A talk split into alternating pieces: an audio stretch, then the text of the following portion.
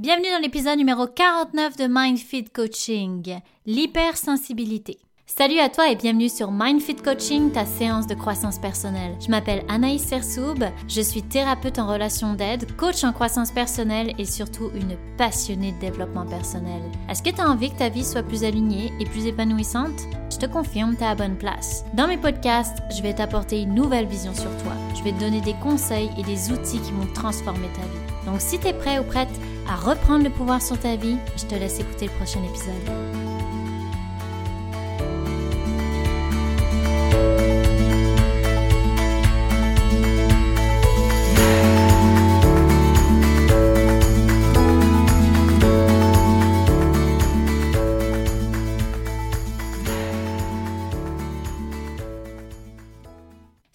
J'espère que tu vas bien. Aujourd'hui, je te parle d'hypersensibilité, de ce que c'est concrètement et de comment apprendre à bien vivre avec son hypersensibilité. De l'utiliser comme une force et non plus la subir.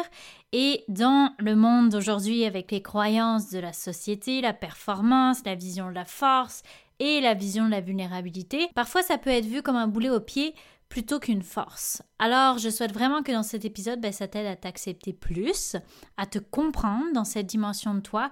Et si jamais tu connais quelqu'un autour de toi, ben, à ce moment-là, que ça va t'aider aussi à comprendre cette personne et l'aider du mieux possible. Alors, c'est parti, l'hypersensibilité c'est quoi concrètement? Donc ça va toucher bien plus de personnes que l'on pourrait penser, c'est-à-dire environ 20% de la population. Donc c'est pas tout le monde qui a forcément conscience de son hypersensibilité. Alors justement, si tu te reconnais et si ça t'allume des lumières dans cet épisode, ben tant mieux. Écoute-le avec ouverture pour te découvrir, toi, ou bien comme je disais tout à l'heure, peut-être reconnaître certaines personnes de ton entourage, que ce soit dans ton couple ou avec tes enfants, c'est pas si rare que ça. Alors, ça va être des personnes qui sont très connectées à leurs émotions. Elles peuvent se sentir submergées par les émotions.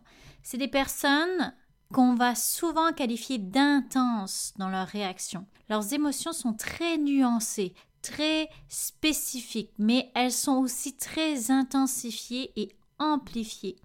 Et autant les émotions souffrantes que les émotions comme la joie. Les deux styles d'émotions vont être ressenti avec intensité. Alors ça va être aussi des personnes qui sont intuitives, sensibles à tout ce qui les entoure et donc sensibles à tout ce qui concerne leurs cinq sens.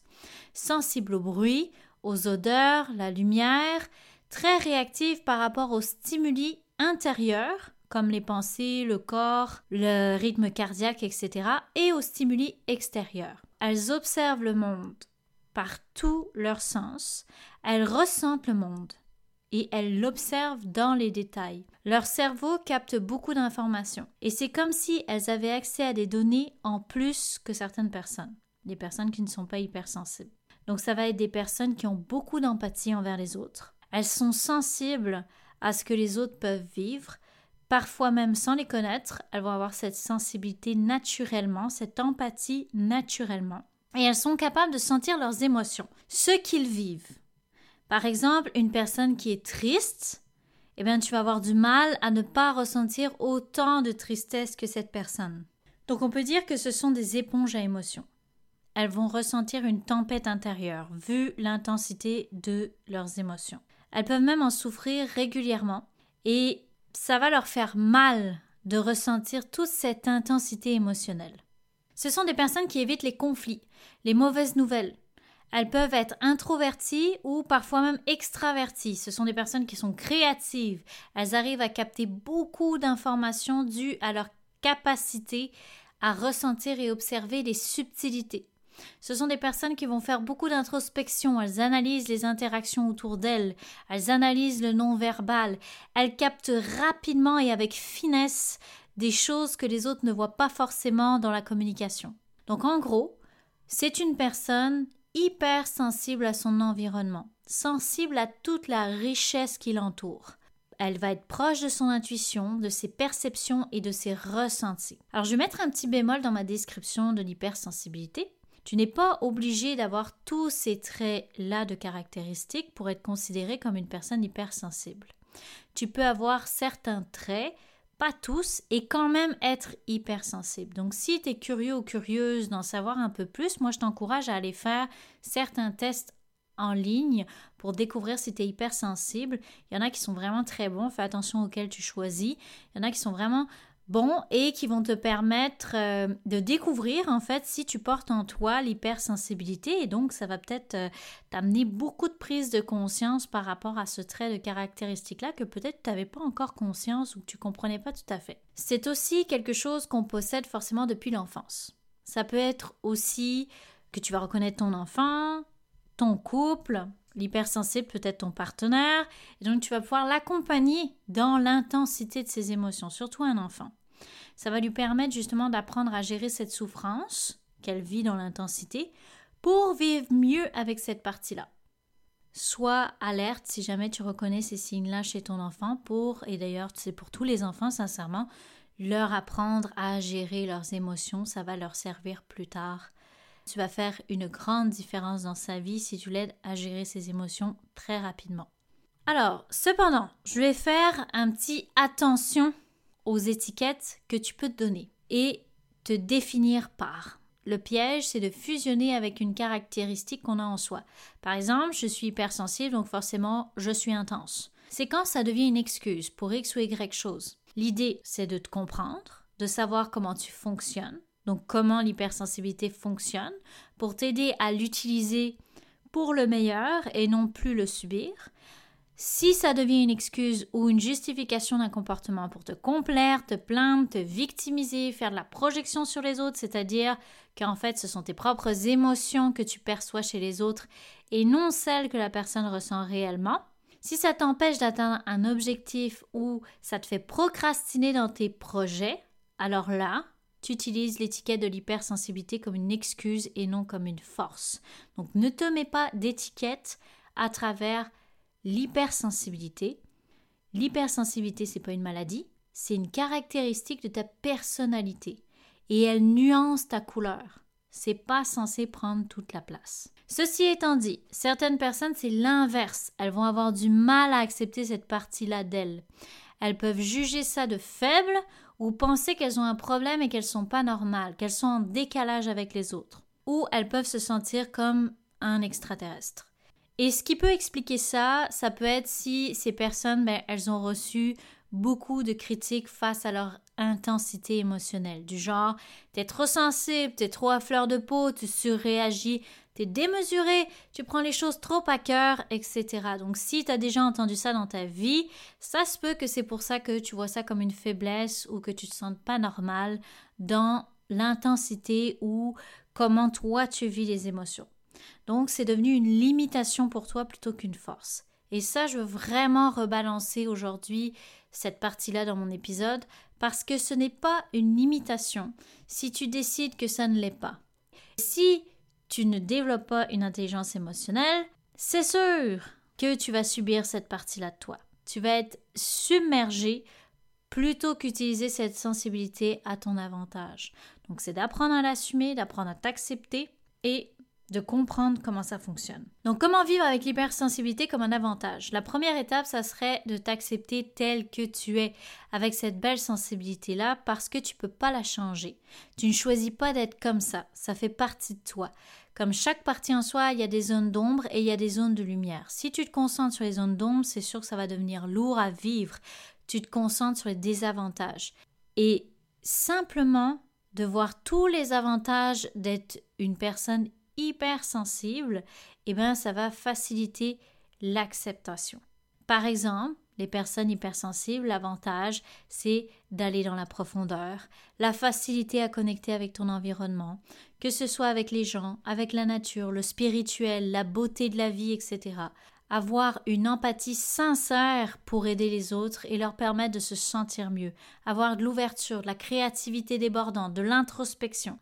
Donc, tu vois, il y a vraiment beaucoup, beaucoup de qualités à être hypersensible. Donc, ça, c'est les avantages. Ensuite, ça va être de reconnaître tes émotions, de les accueillir, de t'en occuper et les laisser partir après avoir compris pourquoi tu vis cette émotion. Et aussi de les assumer, ces émotions-là. Surtout quand une personne te dit que tu es trop comme ci ou trop comme ça. C'est d'assumer que pour toi, Mais c'est de cette façon que tu vis les émotions.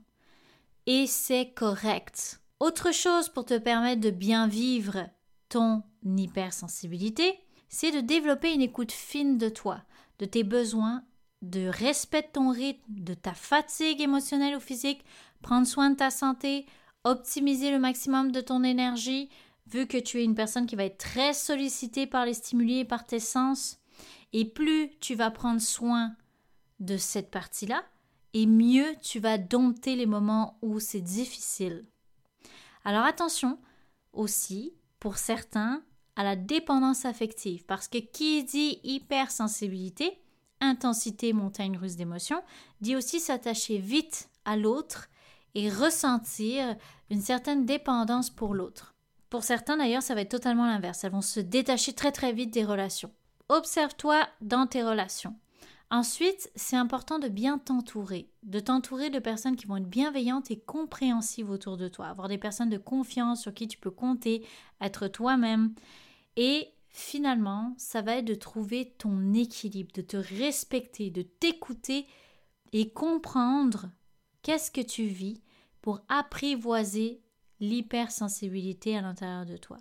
Alors pourquoi pas faire de la méditation, avoir des temps calmes à chaque jour, ou bien des temps de créativité comme de la musique, l'écriture, la peinture, la poterie, pour t'aider à te retrouver, à te ressourcer intérieurement.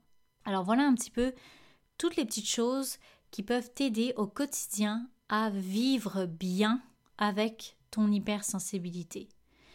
Ensuite, si tu es en couple avec une personne qui est hypersensible, alors je t'encourage premièrement à prendre conscience de tout ce que la personne, avoir de l'empathie en fait pour la personne, pour l'intensité à laquelle elle va vivre les émotions, et surtout éviter de diminuer les émotions ou l'intensité que ton ou ta partenaire peut vivre. Parce que plus tu essayes de diminuer, plus ça va augmenter et ça va pas du tout t'amener là où tu as envie d'aller, là, ça va créer plus de conflits qu'autre chose. C'est d'accepter la différence de l'autre, l'accompagner à exprimer ce qu'elle ressent, surtout si c'est une personne qui est introvertie, une personne qui ne se connaît pas beaucoup dans les émotions, aide-la, demande-lui comment elle se sent. Mais toi aussi, apprends à nommer comment tu te sens par rapport aux émotions, etc. Ça va beaucoup l'aider ça va être aussi important de respecter ses besoins de solitude, ses besoins de ressourcement, ses besoins de repos pour euh, justement lui permettre de se ressourcer. Ça va être aussi de comprendre ensemble c'est quoi les déclencheurs dans la relation de l'hypersensibilité pour trouver des stratégies ensemble lorsque ça arrive, pour éviter que ça fasse des débordements dans la relation. Là, ça va permettre de mieux gérer l'hypersensibilité ou l'intensité des émotions quand ça arrive. Et toi aussi, c'est important de respecter tes limites dans cette relation et de t'exprimer par rapport à tes limites. Comme ça, si tu es avec une personne hypersensible, dépendante affective, ben, ça va permettre de recadrer les choses puis de ne pas t'oublier toi dans cette relation par rapport aux émotions de l'autre partenaire. Donc voilà pour l'hypersensibilité. Je ne sais pas si tu t'es reconnu dans toutes les caractéristiques de l'hypersensibilité. Encore une fois, si tu es curieux, curieuse d'en savoir un peu plus, va voir les tests pour découvrir si tu es ou non hypersensible, si jamais tu t'es reconnu dans plusieurs euh, caractéristiques. Et pareil, si tu as des questions concernant ton couple, si tu remarques que tu es avec une personne qui est hypersensible, n'hésite pas, je vais, ça me faire plaisir de te répondre. Et comme d'habitude, merci beaucoup pour tout les beaux feedbacks, tous les beaux retours, tous les beaux partages, ça me touche à chaque fois. N'hésite pas à venir sur ma page Instagram, mon TikTok ou encore à t'abonner à mon podcast. Et on va pas se reparler d'ici Noël. Alors je te souhaite un très très très joyeux Noël rempli d'amour, rempli de reconnaissance et de joie. Et nous, on se retrouve très bientôt. Alors je te dis bonne journée et en attendant, Prends soin de toi, on se reparle.